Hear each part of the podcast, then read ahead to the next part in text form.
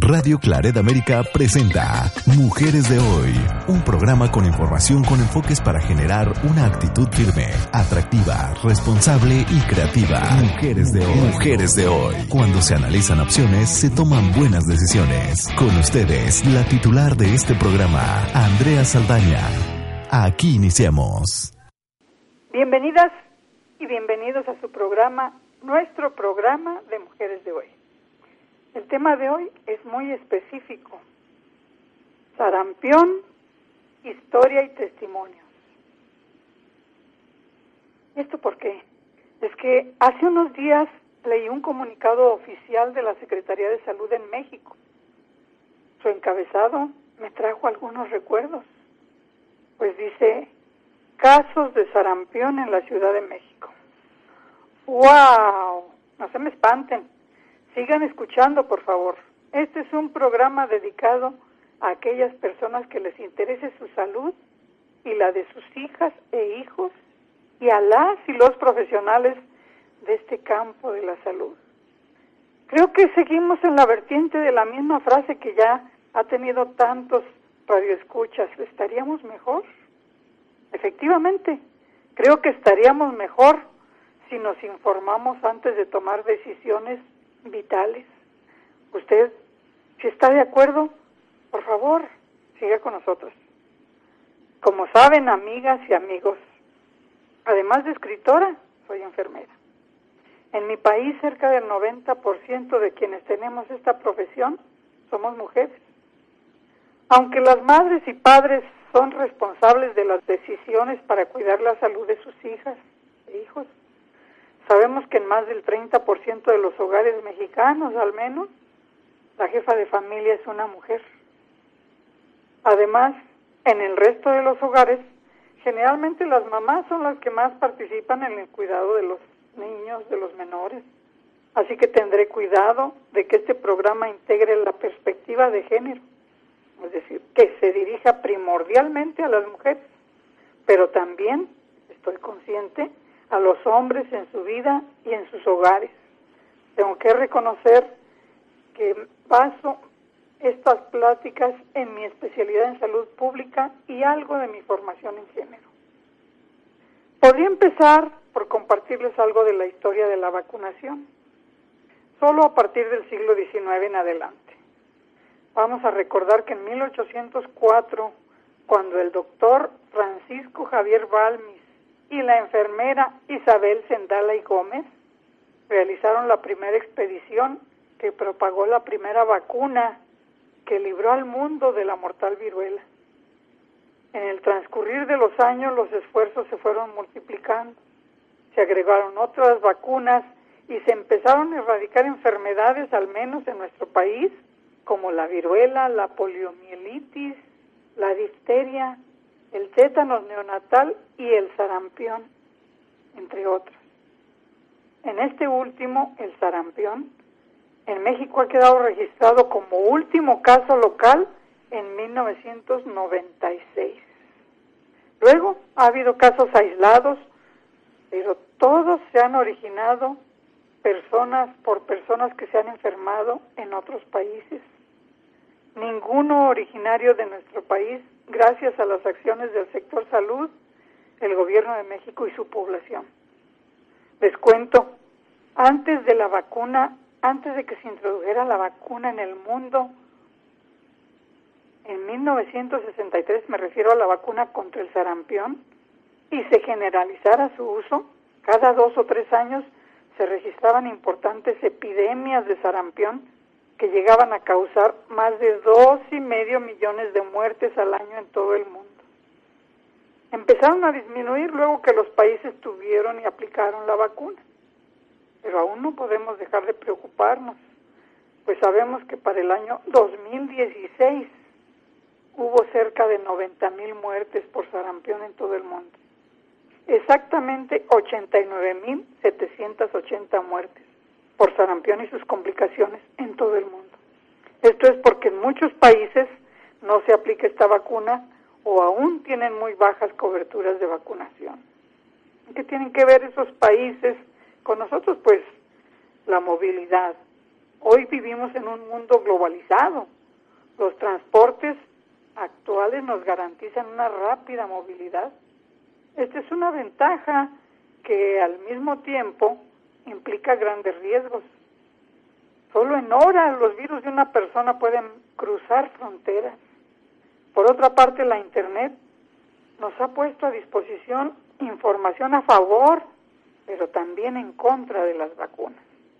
Es así que han surgido, han empezado a surgir grupos contra vacunas que ofrecen información que impacta en, el cambio de decisión de algunas personas que antes estaban a favor de las vacunas.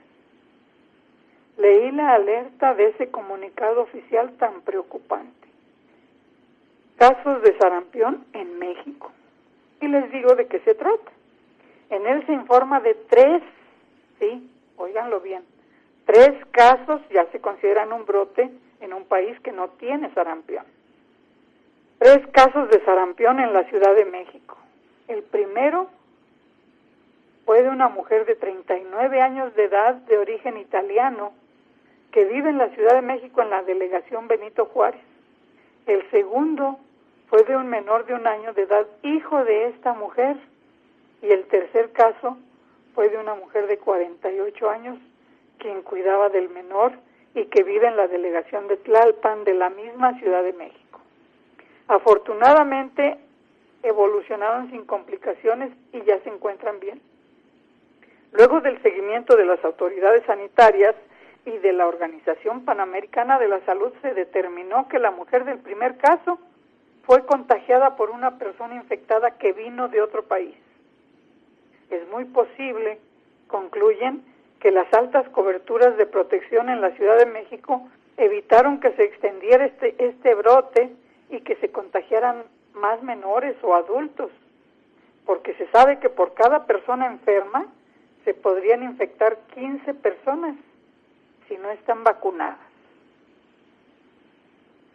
Para que se den una idea de cómo se vigila el comportamiento del sarampión por ser una enfermedad altamente transmisible, déjenme comentarles que los últimos reportes de estos dos meses pasados en de este año se han notificado tres casos en Canadá, en el país, tres en México, 159 casos en Venezuela y 13 casos en Estados Unidos de América.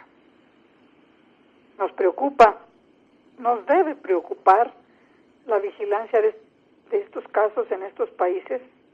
Pues déjenme darles un ejemplo. En Estados Unidos las cifras no son mejores. En todo el año del 2014 hubo 667 casos de sarampión.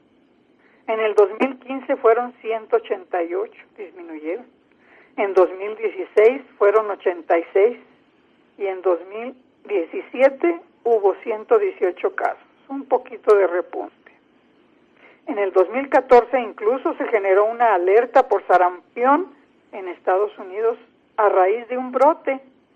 Aunque procedían de varios estados, las personas que se enfermaron se encontraron que 50 casos tuvieron como antecedente haber visitado el parque de diversiones Disneylandia y otros 23 tuvieron otras características. En conclusión, cuando se viaja a un país con alerta por sarampión, habría que informarse de las medidas que deben tomarse. Pero en el estudio de los brotes de sarampión, ya sea que se hayan enfermado porque vino una persona de otro país y ahí se hayan contagiado todos ellos, o hayan enfermado porque fueron a otro país, se tiene que tomar en cuenta que la mayoría de las personas a las que les da sarampión no estaban vacunadas. Y según los expertos, el motivo detrás del poco número de vacunados, en parte, es que hay madres y padres de familia que rechazan la vacunación en varios países. Están aumentando las personas que se hacen llamar antivacunas. Aunque algunas aducen razones religiosas, la mayoría basan sus razonamientos en información cuestionable diría para no etiquetarla directamente como falsa. Mencionaban que las vacunas infantiles daban autismo, lo cual ha sido totalmente desacreditado por la Organización Mundial de la Salud. Una de las publicaciones describe la revisión de estudios que abarcan el seguimiento de 1.300.000 niños vacunados, en estudios en el Reino Unido como en Japón, en Polonia, en Dinamarca y en mismo Estados Unidos. La conclusión es que no se proporciona ninguna evidencia de una relación entre las vacunas y el autismo. También se recurrió al análisis estadístico, es decir, se dice, bueno, pues si nada más hay 157 casos en este país, ¿qué caso tiene que me vacune o vacune a mis niños, por ejemplo? Aseguran que resulta mayor el riesgo de las reacciones postvacunales que el beneficio de la protección, dado que no hay suficientes, entre comillas, ¿cuántos son suficientes para empezar un brote o una epidemia? Casos de sarampión. El seguimiento de estos niños, estudiado por ocho años, descarta esta afirmación. Los grupos, entre comillas, antivacunas, olvidan que el sarampión es altamente transmisible y que a nivel mundial aún existen millones de casos. No hay fronteras que pudieran evitar la entrada del virus. Un solo caso importado representa un gran riesgo para quienes no están vacunados. Además, debe quedar claro que tomar el riesgo de la enfermedad no solamente pone en, en problemas a la persona que no se vacuna, sino que se extiende a por lo menos otras 15 personas que podrían ser contagiadas, que por cierto algunas de ellas podrían ser menores de un año que aún no se vacunan porque el esquema empieza al año de edad de esta vacuna, o menores que tengan alguna contraindicación médica para recibir la vacuna, o adultos que ya hayan disminuido su porcentaje de protección. El sarampión todavía es común en muchos países del mundo. Los viajeros que llegan a padecer sarampión siguen trayendo la enfermedad a Estados Unidos, a México y a muchos otros países. Hay un gran riesgo de que un solo caso de sarampión pase de brote a epidemia. Esto puede ser si llega a una comunidad en cualquier país donde existan grupos de personas que no hayan sido vacunadas. Ya les mencioné que el sarampión es una enfermedad altamente contagiosa, causada por un virus. Pero las madres, las abuelas, a las bisabuelas, serán de mi edad, seguramente recordarán que se caracteriza por fiebre. Los síntomas son fiebre, tos, secreción nasal, ojos rosos, rojos y una erupción cutánea que le llaman los médicos exantema.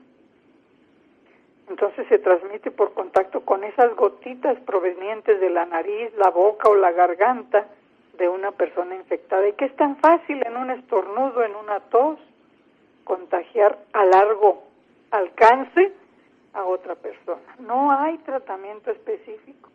El manejo de estos del sarampión es únicamente sintomático.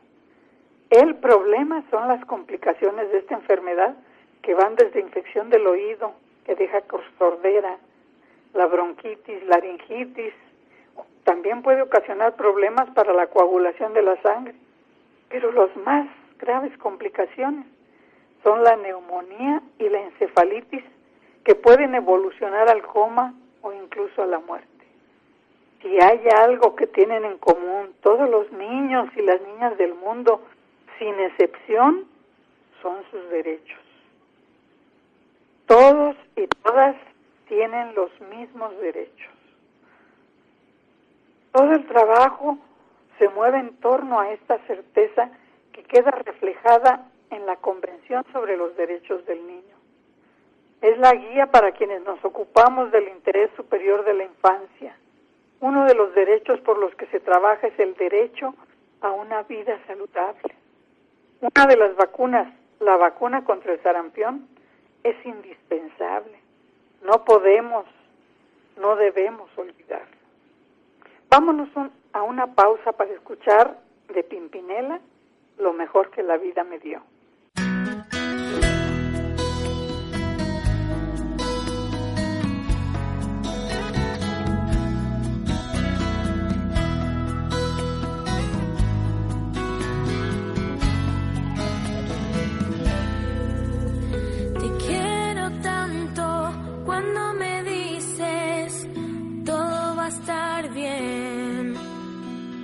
Cuando me muestras que todo es posible y me permites creer.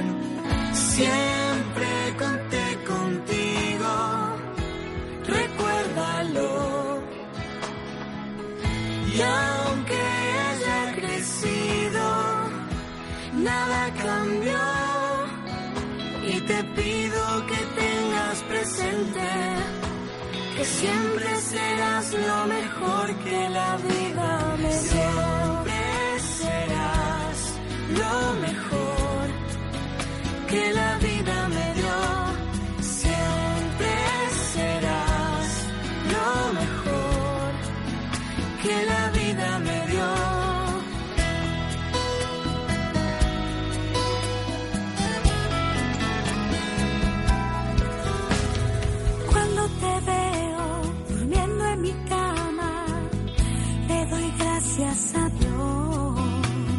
Cuando te escucho tocar la guitarra y hacer tu propia canción.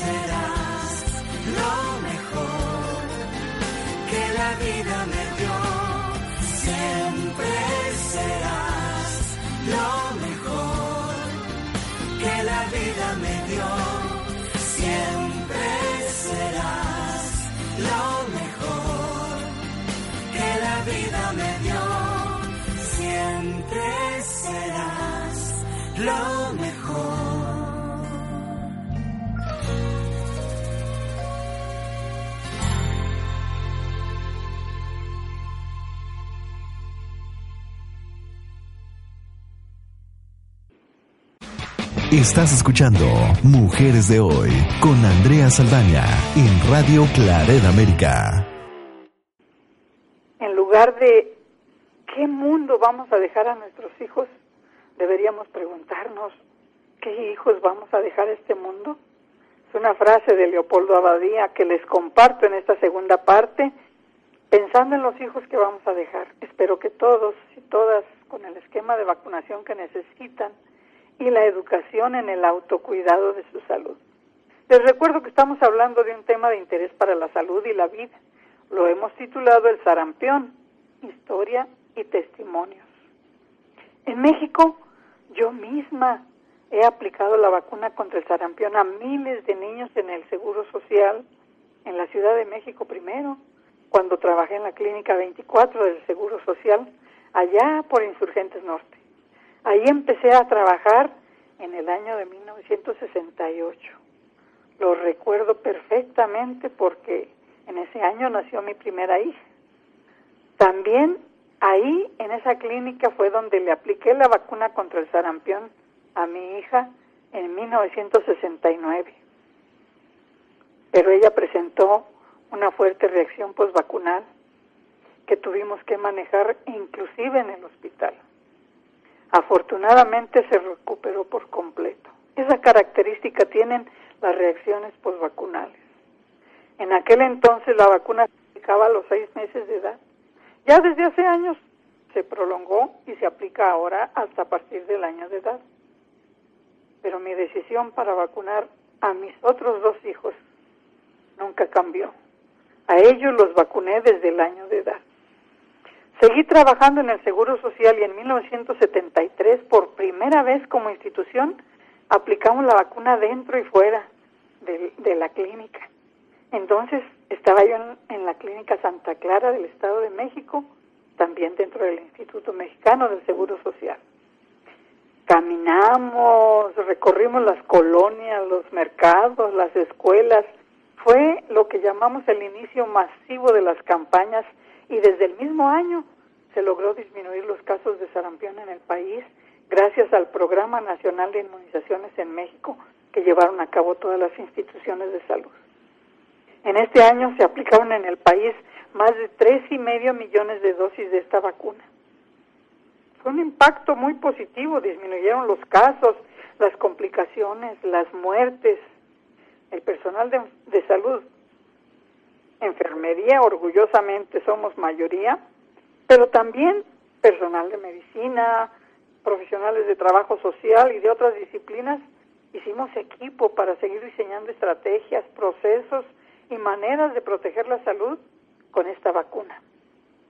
En mayo de 1981 tuve la posibilidad de participar en lo que se llamó la movilización masiva contra el sarampión en Nicaragua.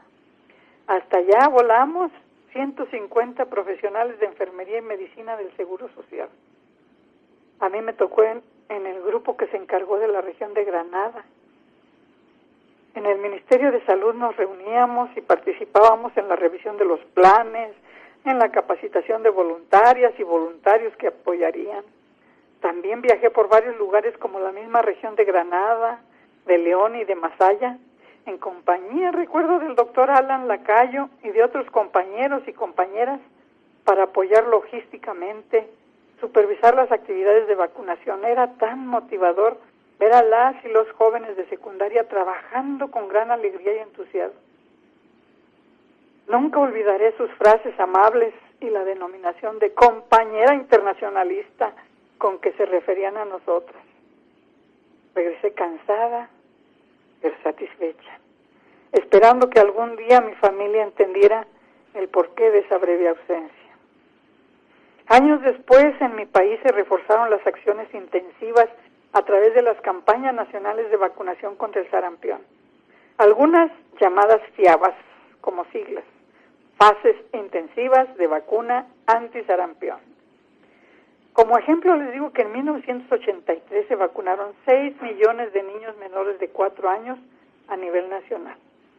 A pesar de todos estos esfuerzos, en los años 89 y 90 tuvimos una epidemia que afectaba también a menores de edad escolar. Por ello, se inició la vacunación masiva en este grupo y posteriormente se indicó la revacunación a los 6 años de edad. De 1975 a 1996 trabajé en San Luis Potosí como supervisor estatal de enfermería y salud pública en el Seguro Social. Así que a mí me tocaba la planeación, la organización, la capacitación, el monitoreo, las visitas a todos los municipios, la supervisión y la evaluación de estas campañas. Todo en la vida supone un riesgo. Vivir es un riesgo permanente. Se dice que solo los muertos están los salvos. El riesgo es, sin lugar a dudas, el precio de ejercer la libertad. Solo la información puede ayudarnos a equilibrar el grado de riesgo que podemos considerar aceptable. Los estudios y las estadísticas que he manejado sobre esta vacuna contra el sarampión a mí me han convencido de su utilidad. Sin embargo, creo en el libre albedrío en los derechos humanos, en el derecho a la información y en la libertad de expresión. Por ello, quiero revisar con ustedes los argumentos que se utilizan en contra y a favor de la vacuna. Espero que esto pueda ayudarles en la decisión sobre recurrir o no a la vacuna, tanto para ustedes como para sus descendientes. Los argumentos que se manejan contra la vacunación nos hablan de que las vacunas no han reducido la enfermedad. Afirman que se han reducido o eliminado y que esto no tiene que ver con la vacuna, sino con los cambios en estilos de vida, en condiciones sociales mejores y en la muerte natural de los virus. Desafortunadamente es tan fácil rebatir este razonamiento. Nuestro país y muchos otros países en el mundo aún tienen elevados porcentajes de población viviendo en pobreza o incluso en pobreza extrema. No podríamos todavía hablar de cambios sociales, al menos no en el porcentaje que se esperaría para disminuir las enfermedades. También dicen que las vacunas no son seguras, que el peligro de las vacunas está en sus ingredientes que no les dan a conocer al público. Si bien cada frasco no trae etiqueta, los contenidos se describen en el apartado 6 de la norma oficial mexicana 036 de la Secretaría de Salud actualizada en el año 2002. Nos dicen también que las vacunas modifican los patrones de funcionamiento del sistema inmune, que ningún individuo enferma al mismo tiempo de tantas enfermedades y por lo tanto el, el sistema inmune no está capacitado para producir anticuerpos cuando se ponen varias vacunas al mismo tiempo, sin fallar médicos especialistas en genética nos pueden hablar y podemos ver estos estudios para ver la diferencia entre la producción de anticuerpos por las vacunas, que son generalmente virus atenuados. Nos hablan de que las vacunas fallan y que el hecho de que las personas se enfermen a pesar de estar vacunadas es evidencia que no siempre son efectivas. Bueno, las vacunas nunca se han dicho que son 100% efectivas. Cada vacuna tiene un porcentaje de efectividad. Por ejemplo, la influenza, que es la que ellos utilizan para decir que el virus mm, tiene capacidad mutante, es decir, cambia su genética a veces en cada, cada año, cada estación gestacional. Es un negocio farmacéutico de millones de dólares. Se dice que esta práctica de vacunación masiva beneficia a gobiernos y farmacéuticas y que todo es un montaje para generar miles de millones en ganancias. Ah, pero no mencionan las ganancias de quienes se benefician de tratar a las personas que enferman por no estar vacunadas o que mueren. Cualquier persona sabe que es más fácil y más económico prevenir que curar. Vacunar contra el sarampión cuesta a cada persona un dólar para cada persona cuesta un dólar y por supuesto le cuesta al gobierno porque aquí en México las vacunas en los servicios públicos son gratuitas.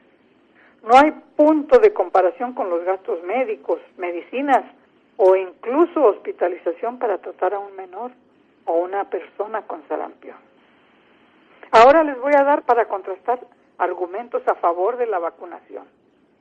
La mayoría de las enfermedades no desaparecen del todo por siempre. Ciertamente, debido a la mejora de condiciones higiénico-sanitarias, hay enfermedades que han disminuido, pero siguen existiendo. Y algunas, como la tuberculosis, por ejemplo, tienen brotes importantes de regreso. Y como el sarampión, no han desaparecido. Gracias a las vacunas, enfermedades antes mortales ahora son leves. Las clásicas infantiles como el sarampión, paperas, varicela, tosferina o polio que causaban daños o incluso la muerte, hoy solo obligan al reposo por pocos días si se está vacunado. La vacuna, cuando se presenta la enfermedad, es un gran atenuante. El que no haya epidemias no significa que las vacunas, no, el que no haya epidemias no significa que las enfermedades no puedan volverse mortales. Una enfermedad como el sarampión, si ataca un organismo no vacunado, puede debilitar el sistema inmunológico y al bajar las defensas puede causar una neumonía mortal. Y es una de las diferencias entre un cuerpo vacunado y uno que no. No existe vinculación alguna entre la vacunación y el autismo, a pesar de que esto ha sido un mito generalizado desde la década de los 90 y principios del 2000. Ahora se sabe, se asegura que no existe correlación alguna así como tampoco la hay con la diabetes, el asma ni la muerte súbita. El mercurio contenido en las vacunas no es tóxico porque es una cantidad minúscula. Se ha dicho que el tiomersal, que es el derivado del tiomercurio, del mercurio, puede ser tóxico y causar afecciones neurológicas. Recordemos que hay mercurio en los pescados y en cantidades mucho mayores y muchos ingerimos pescado. muchas poblaciones en muchos países comen altas cantidades de pescado. Aunque esto se ha descartado, aún así se busca sustituir este tiomersal por otra sustancia para eliminar posibilidades de ataque, pero de parte de esos grupos que manejan esta información. Sin duda es responsabilidad de los padres, madres o tutores leer e informarse al respecto. Estaríamos mejor si tuviéramos la suficiente información para decidir qué vacunas aplicar a nuestros hijos, aunque en países como el nuestro muchas vacunas tienen carácter obligatorio y los niños no son aceptados en la escuela si no tienen la cartilla de vacunación completa. Estar a favor o en contra de las vacunas seguramente seguirá siendo un tema controversial, incluso ya está en el marco legal y en las normas de los países.